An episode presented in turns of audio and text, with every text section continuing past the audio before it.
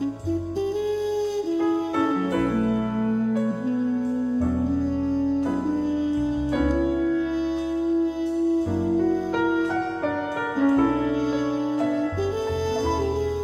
位听众朋友们，大家好，这里是老妖来聊，我是老妖，我是七果，聊情感，聊生活，聊点私房话。聊点小心机哎，你又追了，你在干什么？啊，好，聊点小心机。好，姐很满意。呃，因为之前老有姐妹哈，就是她就是私信我，而且就是捶胸顿足的私信我，我我也不知道她为什么就那么的为这次那么痛苦，她就说老姚姐，到底什么样的男人不会出轨？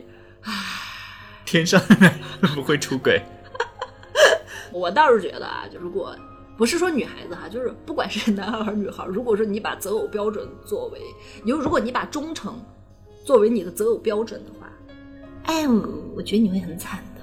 嗯，我觉得真的会很惨的，因为第一，你会为了这个标准而放弃很多其他的条件嗯，啊。比如我有个那个粉丝妹妹，她就跟我说，她为什么会说出到底什么样的男人不会出轨的原因是，她说她谈过帅的，她觉得嗯帅的好像很多女孩子招惹啊，容易出轨，不谈了。有钱的啊，更别说了，对吧？他就找了又丑又穷的，结果还是出轨。这不是自己给自己找不快吗？对呀、而且我跟你们讲，就是高的帅的的出轨和穷的丑的的出轨完全是两个级别。怎么说？就那种有钱的啊、帅的，就高富帅出轨吧，他给你搞的那小三儿吧，还能看，你知道吧？也不算是羞辱你啊、因为人家毕竟也是，嗯，就该有啥有啥，对不对啊？有的时候说实话也是心服口服的，哎，真的是这样的吗？就质量在线。啊，质量在线，你明白吧？但是你知道吗？那种又丑又穷的，都没有女人会主动招惹他的，他出轨可能就只有嫖这一条路了。好恶心，还容易生病，扒了病还回来传染给你。我觉得是两种，就是一种的话是肉体的出轨，一种是精神的出轨。很多时候我们对出轨的定义是两者都不要有，就是你精神又不能出轨，肉体又不能出轨。你要一直爱我，并且要陪在我身边，你要纯洁、双洁，就是是这样的。但你说的那种嫖啊那种，应该算是肉体出轨吧？嗯，但因为这种人一般没有什么精神。啊、这样理解。对，因为他不是因为爱你不爱别人，他可能谁都不爱，他是一个内心非常麻木的人。因为我是这样想的，我觉得但凡是一个情感比较健康的一个人，是没有办法接受跟自己完全就是不喜欢的人发生亲密关系的，嗯。是吧？我觉得真的是这样的。那我这样举个例子哈，就是嗯我有认识一个女孩子，嗯然后那个女孩子其实各方面还蛮优秀的，嗯也是在大外企里面做，然后年薪也很高，嗯也做到了比较高的一个位置。啊，她自己是早年死了老公，哦。那死了老公之后，她的那个感情寄托，呃，她自己说没有哈，但是她其实有些时候会表现出对自己之前老公的那一份怀念，但与此同时，她在肉体上面和非常多的男人发生关系，嗯，然后还手机上面建了自己的后宫群，哇，好爽啊，姐妹！啊 啊，过得这么开心。但她这种，她就是说，反正这个就是没有感情需求了嘛？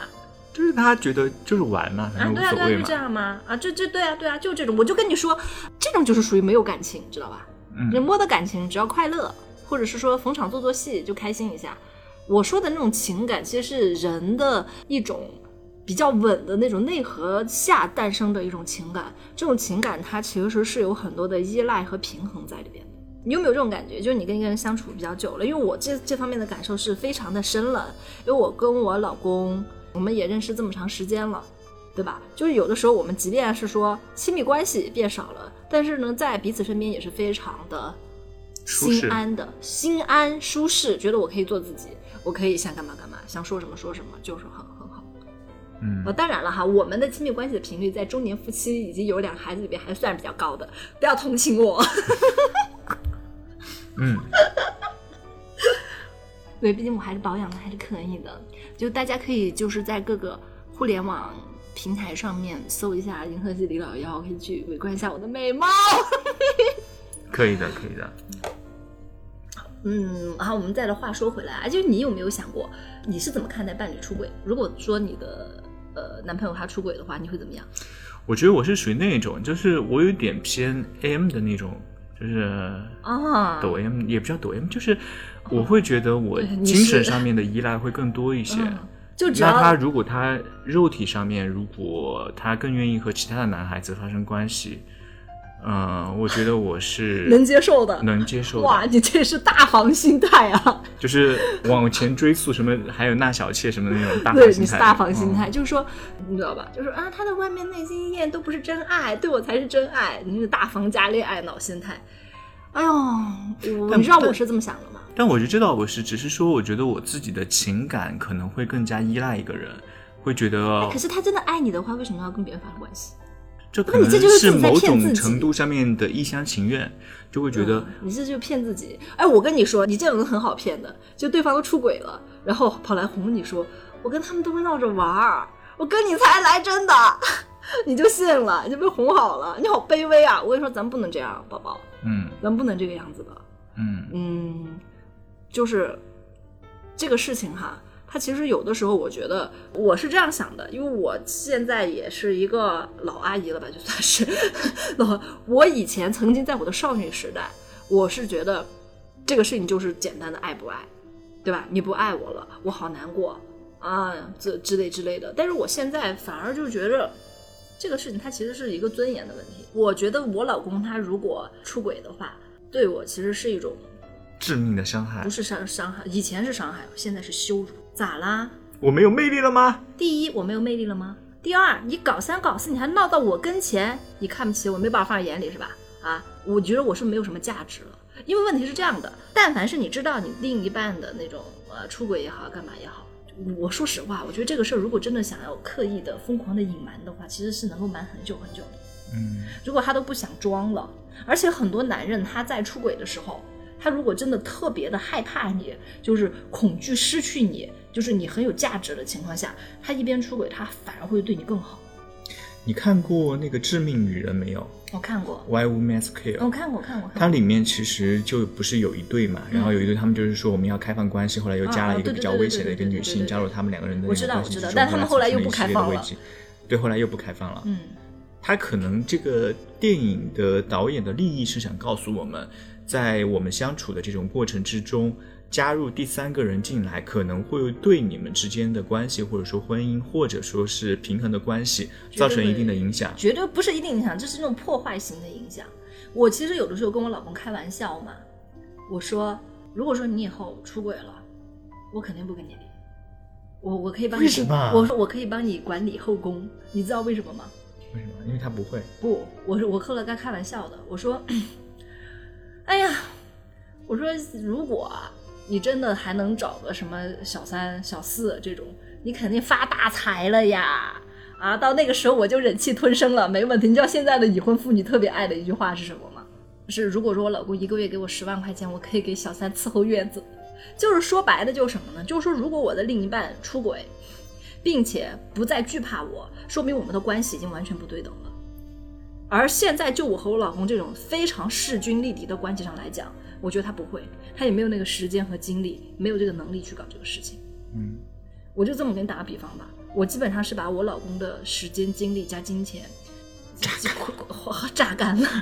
他他他如果在这样的极端情况下还能够搞出事儿来，他其实也是时间管理王者了。他其实真的是生命的极限。我我他是生命的极限，我敬佩他。其实我倒是觉得有一些比较极端一点的案例哈，打个比方，可能一个女生她自己远嫁，嗯。远嫁之后呢，本来在这一边就一个人，又没有什么助力，嗯这个时候老公又出轨了，嗯，出轨了之后，你自己心里面恨老公恨得要死，但是又不能够离婚，哎，关系不对等了呗，就关系不对等嘛。我都跟你说了，就关系不对等啊。而且我我跟你说，如果说我老公他现在被我发现出轨了，我那我肯定会跟他打死他。我肯定会跟他离的。嗯但是打死倒不至于，反正我肯定会跟他离，没必要嘛。我跟他耗什么耗呀？他是出轨了，嗯，他出轨了，那个我就跟他离呀。然后我我还可以，我还我还可以进行下一段感情啊。我现在我跟你打个比方哈，我现在也算是年轻貌美还有钱，我离了他。我还能找，我二婚嫁更好，我怕个屁，你知道吧？但是反而说，女人如果真的是这样的状态的话，你老公其实对你非常忠犬的。干嘛？他他眼瞎，他不跟我好，他出去找。我之前跟我老公讲，我说你出去真的能找到，要不然比我漂亮的，要不然比我有钱的，你二二者之间能找到一个，都算你行。所以我觉得听来听去还是女人要多搞钱哎。搞钱自信，知道吧？啊，你我有的时候听他们那么怕啊，就是自己的老公啊出轨啊什么的，其实有的时候就是就是没把自己活明白。为什么？你管不到他出轨的。你使尽任何的办法，你都没有办法控制另一个人他到底什么时候突破他的道德底线。而且，关于出轨、忠诚这种道德底线是非常容易突破的。怎么说？第一，不犯法不坐牢吧。嗯。第第二，其实也不罚款，是吗？如果说一个人有心的话，就是捉奸在在床的话就要罚款，不见得。警察查房。那那个那个不一样，那个不一样，人家就是出轨又不是嫖，对吧？不是这个性质的，为什么会要罚款？不罚款，真是不罚款。所以说呢，就是这个事儿基本上啊，就是靠自己的一个道德品质在支撑了。因为他是没有惩罚的，他是没有惩罚的，他没有什么大不了的事儿，明白吧？啊，哪怕有些人就是道德品质很高，但在某一些人人性脆弱的时候被撬动一下，其实也就松开了。而且我告诉你，每个人都有这样的可能，包括我们，包括我们在这里侃侃而谈，站在道德的制高点聊这个问题的自己。都有这种可能，只是说没有到这个机会，没有到这个合适的人而已。这个其实从某种意义上来说，也是一种缘分，明白吧？啊，你老是纠结这个，随时都有可能发生，不受你的控制，毫无规律可循的事情，为这个事情内耗、伤心、难过。不知所措，惶惶不可终日。但是我觉得，从人们的这种普世的大众的一种价值观上面来看，我们自己往往期待的都是两个人在一起能够天长地久，至少能够过十年、二十年，走完金婚银婚，在一起比较长一点的时间，然后甚至有一段可以被社会所谓的传统价值所称赞的这样一个爱情。当然了，这个那如果说有一个人他突然出轨，那仿佛就感觉好像。不大对劲了，这也是我想要说的一个问题。我觉得白头到老不应该是我们的婚姻目标。为什么不是婚姻目标？这不是很幸福的一个。我们的婚姻目标应该是把各自搞钱，把当下的每一天都活好，嗯，经营好当下的婚姻生活。你为什么要管你们能不能白头偕老呢？我说句难听点的话啊，有些人他不一定能活到老啊。而你能不能够想一下，我是是一个在婚姻关系中的人，我今天。能不能够早上起来的时候就快快乐乐的给对方一个吻呢？当老公的我今天能不能够早起个半个小时，对吧？把那个把自己的那个衣服啦什么的穿戴好，再把家里的早餐做一下，让老婆休息一下呢？对老公提出了更高的要求。对我能不能在这个周末一家人带着孩子出去亲子游一下，快快乐乐一下呢？我们在在乎什么？怎么天长地久的事情呢？每一天都有那么多繁琐的家务摆在面前，每一天都要吃三顿饭，每一天都要睡个大觉，你能好好吃饭、好好睡觉就好了。很多人当下没过明白，甚至说为了所谓的这种天长地久的目标，无限的容忍对方，没必要吧？而且我告诉你，日子是一天一天的过的呀，宝贝，是吧？我跟你讲，我老公如果今天真的要出轨或者离开我，我绝对不会苛责他半句。我会非常大气的放他走，我会非常和平的把这个离婚手续给办了。你知道为什么吗？因为我跟他在一起的每一天都很开心，没有吃过亏。这个事情，我跟他婚姻关系的终止，只是说明不是吃亏是福吗？婚姻里面女人吃点吃个亏，吃个锤子亏，我不，我才不吃亏。就是我告诉你啊，我跟我老公在一起的每天，包括现在，我觉得我都是在享福的，我都是很幸福的，明白吗？嗯，这个事情如果结束了，我只是停止幸福了而已，就好像是我每天都在赚，我只停止赚钱了而已，我看开点就好了。而很多女人她之所以看不开，是因为她在婚姻关系里是在受着委屈的，她什么在支撑她把这个委屈给吞下来？是男人画的饼，以后会好的，我们以后日子还长，我们白头到老是这个饼，明白吧？而我要的不是饼，我要的不是白头到老，我要的就是现在。还有出轨，出他的轨。我怕个屁！我跟你说，我根本就不怕老公出轨。我就这样跟你说，我跟所有的结婚有孩子的姐妹，我问你们三个问题：老公出轨和孩子丢了，哪个恐怖？老公出轨和你得癌症了，哪个恐怖？老公出轨和在外面他和他在外面欠了一千万，哪个恐怖？这算不算是一种比上不足、比下有余的自我安慰呢？告诉你，这些所谓的就男女的这点情爱，根根基基的、蝇营狗苟，在生活的现实面前，在浩瀚的、漫长的人生中，他就不值一提，对吧？他出轨了，你就要不然忍，要不然就让他滚，你就二选一就行了。我还是觉得比起肉体出轨，精神出轨是让我觉得最不能接受的。哎，你真是个因为你的恋爱脑。心都已经不在他那边了。你现在出去，你把那个门打开，滚，可以吗？我跟你聊不了了，你在说什么啊？嗯，是这样的啊，就是各位姐妹们，那你们千万不要学，千万不要学我弟弟啊，他是个恋爱脑，他是那种男人出轨了回来哄他，我我跟别的别的人都是假的，跟你说的是真的，他是这种话都要信的人。但是我有些时候又会比较悲伤，因为我觉得我对人性一点希望都没有。我自己眼睛里面看到的就是什么？是这个人他出轨了一次，他肯定会出轨第二次。啊他爱上了这个人，他可能过了半年或者过了一年之后，他又爱上了另外一个人。对啊对啊但与此同时，他和你的关系又是属于那一种纠缠不休的。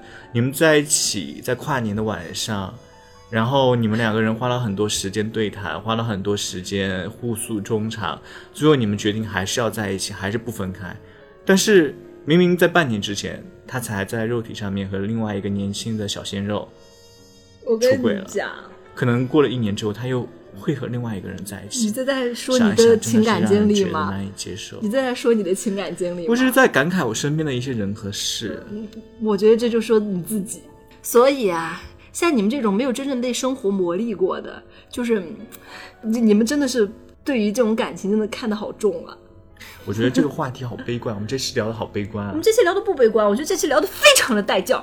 是你觉得很悲观，我跟你说，我们在不同的阶段，你一个未婚，很有可能这辈子都不会结婚的小男孩，一辈子都不会面临家庭内一团乱麻的事情，明白吧？啊，所以说这些在我眼里非常的稀松寻常的小事儿，在你心里与心里面，那完全就是黄沙漫卷，把你整个生活搞得昏天黑地。但这些你所谓的那种人性的阴暗啊，这种让你觉得很失望的点，你知道我怎么看待吗？我觉得很正常，我觉得太正常了，所以他不会伤害到我，因为我早就做好了思想准备了。别说我老公出轨了，我老公出轨的时候，我涂什么颜色的口红我都想好了，你知道吧？好正常，这是女人的心理戏吗？为什么我要想 老公出轨的时候我要涂什么样的口红？涂什么玫红色吗？后也不是，也也也正红色，我正宫娘娘中将，那正红色啦，你这是啥玫红色？有病，真的是。哎，我只是给你打个比方，就是说我的心态其实非常好，你明白吧？啊，我老公出轨，我真是捉奸。我穿正红色的口红，穿个红风衣啊，我手里拿个 LV，我哐哐的往他们奸夫淫妇的身上砸。那个时候我多爽，我站在道德的制高点，他看见我就跟老鼠见了猫似的。我凌驾于他的一切之上，我不爽死。然后我再马上从我的包里掏出那个就是离婚协议或者是什么财产保证书，然后把家里边所有的钱都转到我名下。哎，好爽！但万一你老公不觉得这是一种出轨，他只是觉得这是我在肉体上面的某种寻欢作乐，哦，他觉得是他觉得，我觉得是我觉得，啊，重要吗？我影响不了他的行为，他影响不了我的行为呀、真到那个时候了，但是好像真的，比如说是四十多岁事业有成，在事业上面有建树，家庭基础很牢固的这种中年男人，嗯反而是很会刻意的回避这样一些莺燕的关系，因为他自己很知道。牵一发动全身，他也不想自己经营了这么久的盘哦，我我就这样个跟你说吧，小波浪给毁掉。很多女孩子会觉得找事业好的男人会很可怕，但实际上在我眼里，事业好的男人真的好自律哦。是这样的，嗯，就那种事儿，它是一种欲望，知道吧？但同时，人其实有很多欲望的，吃喝玩乐也是一种欲望，打游戏也是，打游戏也是一种欲望。而这种能够在社会上搞到钱的人，他的自律其实是非常高的。你就别说是就是一个女人能不能引诱得了他了，我就给你打个比方，人早上可能还坚持冬泳，你知道吧？懒觉都不睡，是个狠人。他的每一步都是权衡利弊，反自己的人性，反人性啊！尤其是底层爬起来的，才不可能说是我、为了就那么爽一下，把自己的事业、仕途，把自己的那个社会声誉，把自己在子女面前树立的形象，他不可能为了这事儿毁掉的。仿佛压住的东西已经太多了。对呀、就只有那种是谁要啥啥没有，啥也不行的，对吧？我就是找那种很便宜的小姐都要去出轨，太恶心了！哎呦，不想说了，真都太恶心人。而且我跟你说，事业有成的男人真的好看重传承啊，而且他们很多人都很迷信，他们很迷信一个事儿，你知道吧？这是一个我事业有成的哥跟我说的。嗯，他是什么情况？他就是很有钱，他也很忠诚，赚的钱都给老婆，他自己身上还不留钱的那种人。然后又又是有这种真的有又这种又是女儿奴的那种，你知道吗？然后我问他，他就说是因为算命的说他老婆就是他的钱袋子，说他命苦，他如果不找到他老婆，他这辈子发不了财，说他是守不住财的人。必须要有他老婆才守得住财，他就把水上面好像真的有女人旺夫的这种有，说他就把钱全部给他老婆管，然后他自己身上不留钱，而且他说怪不怪哈？他说他只要身上说是他自己的存款超过五十万，他肯定会生病，或者是生意马上出问题，就这个钱肯定会被花的。他就觉得我是命苦，我命贱，我不配享受好的。他就一直以来，呃就是穿也穿的很差，他老婆穿很好，家里的房子车子在他老婆名下，嗯。然后他是怎么看待出轨这个事儿呢？他说，人与人之间发生关系其实是能量的交换。说句难听点的话，你跟这种人发生了关系，你们就你就要承担他的很多的因果，你们的命运会纠缠在一起。如果他是个很倒霉的话，你会跟着一起倒霉。他又补了一句，像是在欢场的很多女性，什么田房阁，或者是已经沦落风尘了，这种女人没有几个是命好的。他说，命好的女人叫什么？叫正房太太命，对吧？就传统意义上的哈，我们这说话这肯定有点封建了。这种人才是好人，才是命好，守得住财。你跟那种人发生了关系，好玄学啊！对，就是你轻则破财，你重则你可能小命都没有。而且我跟你说，生活中真的好多这种例子，就是事业做得好好的，然后就出轨了，然后就破产了，跟他的原配离婚了，然后就破产了，就超级多。然后而且我跟你说，据说他们有钱人圈子里面更多，嗯就别说什么没有报应啊什么的，报应还是有的。这就说是人的一种磁场，一种能量交换。所以我在这里还是建议大家哈，就是姐妹们不要管男人出不出轨了，不要再想这个问题了，不要想忠诚不忠诚的问题了，就找好的。对你好的、疼你的、有钱的、有能耐的男人，我说句难听点的话，就算真出轨了，像我我跟我老公似的，知道吧？他出轨就出轨，出轨了我也我也得到了，我也享福了。我跟他在一起的时候，我也风光了，是不是？我我不吃亏，我快乐，我跟他在一起的这段日子我爽，啊，就是这个最最坏的结果就这样。说难听点，人没了你还有钱，对吧？我觉得我跟我老公，我老公要是真的出了轨了，那好歹能给我赔点钱。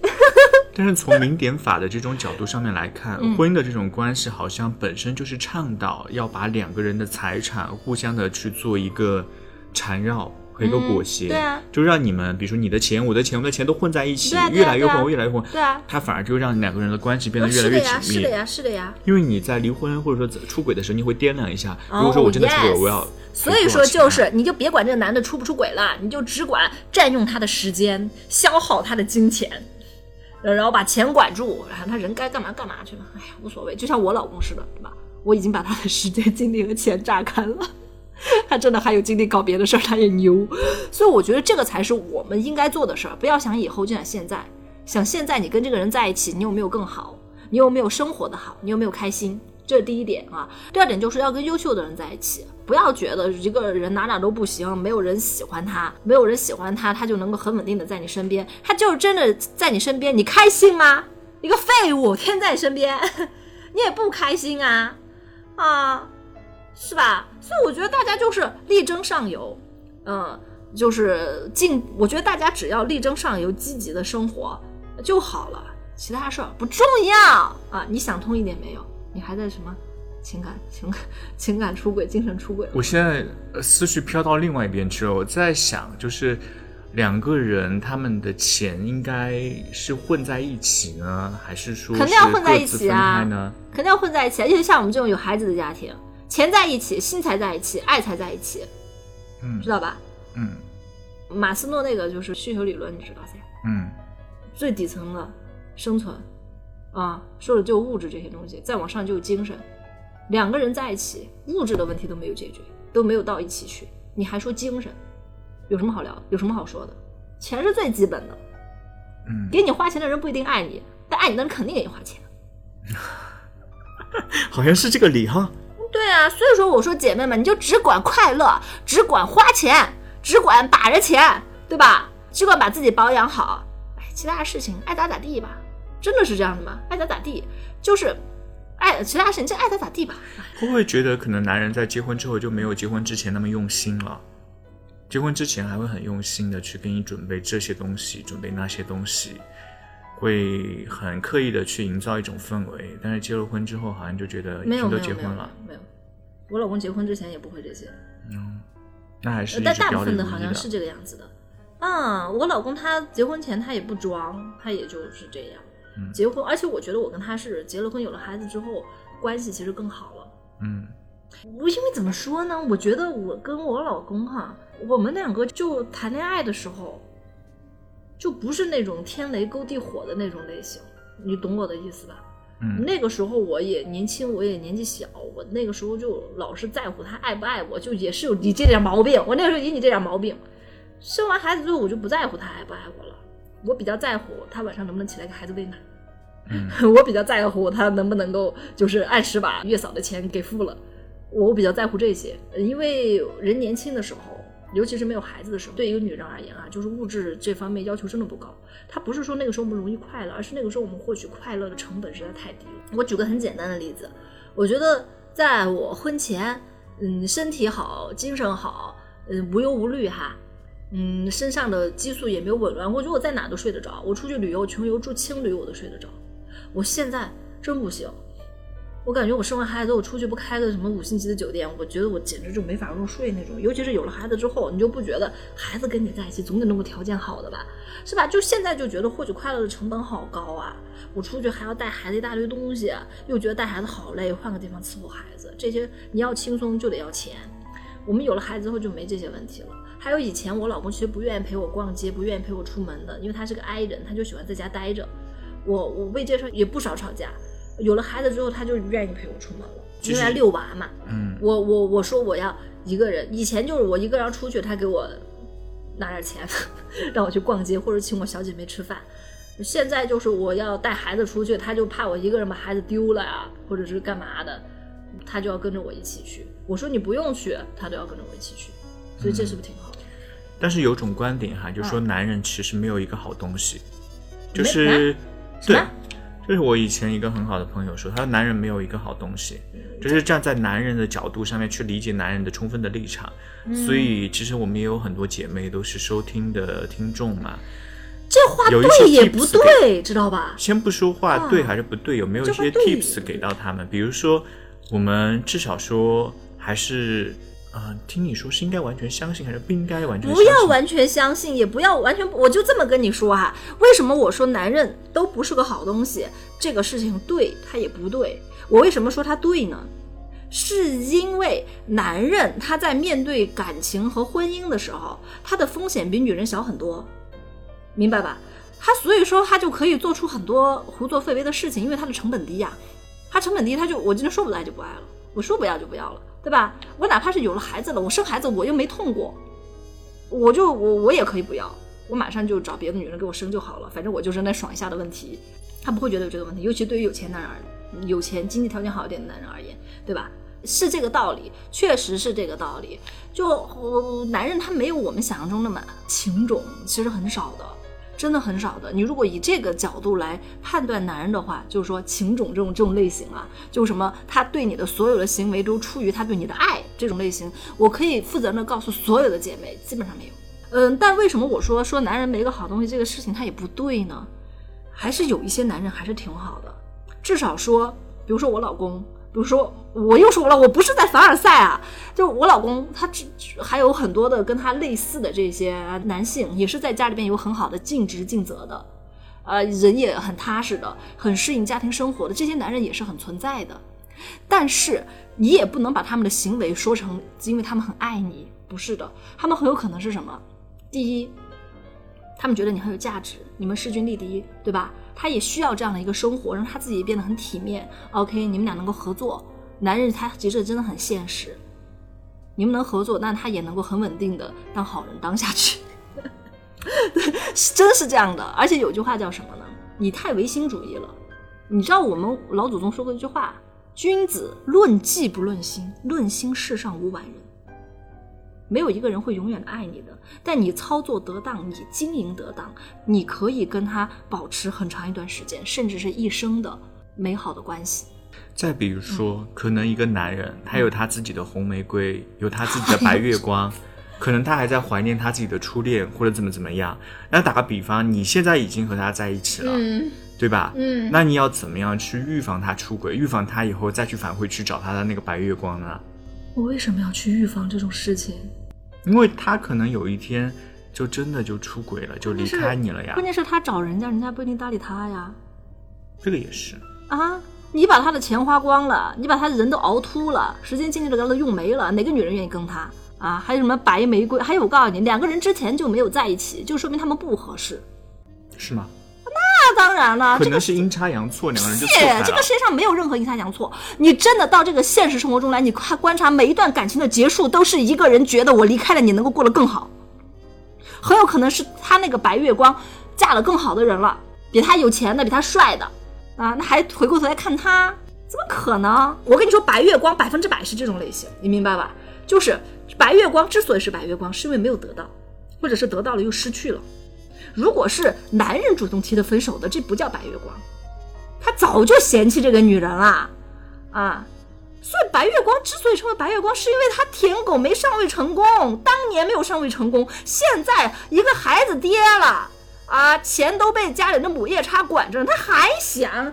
怎么可能？我跟你说，除非他那个白月光被自己的男人抛弃了，然后自己就发福了，也不复当年了，你知道吧？或者是说他超级缺钱了，能想到他，没有什么竞争力，不要害怕这种事情。从人性的角度来讲，所有的问题都是你只要足够强大，你什么事情都不会怕。所以有一些 tips 可以给到姐妹们吗？我已经给了很多 tips 了，你又在让我说 tips 啊！我不想说 tips 了，快点给我说一个精彩的结束语，并且要表扬我。嗯，我觉得还是说的挺有道理的。比如说你挺 有道理，超级有道理。我是觉得你说的那个自己要强大，就是女人自己还是要强大。当你自第一你足够强大了。你自己强大了，你你男人要出轨，你就出轨就出轨，他出轨你也可以，他出轨你就把他，他出轨你就把他把你就让他滚，对吧？没有他还有很多男人，就像那么男人，你还可以包养小鲜肉，你怕个屁？嗯，是不是这个道理啊？好，你接着说。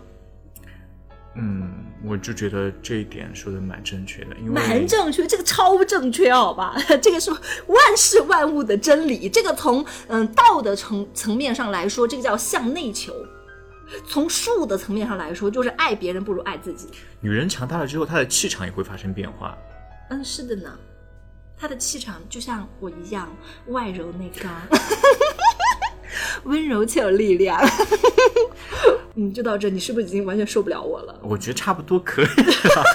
关了麦你就要去呕吐了。好，那就这个样子。呃，希望所有的姐妹通过我的节目能够变得勇敢和嚣张一些。嗯，你也要支棱起来，好吧？还有，如果听了我们播客比较喜欢李老幺这种风格的，可以去搜一下他的抖音，叫什么来着？现在叫二胎妈妈老幺 为了掐母婴的商务 改了名字最近。呃没有问题大家可以搜一下我的微博叫银河系里老幺。然后微博里边呢呃甚至就是你们找一找微博里边是有线索可以加我的粉丝群的。呃粉丝群都是我自己本人在呃运营的就是在那个粉丝群里面可以跟我聊天儿。啊就这个样子拜拜。拜拜。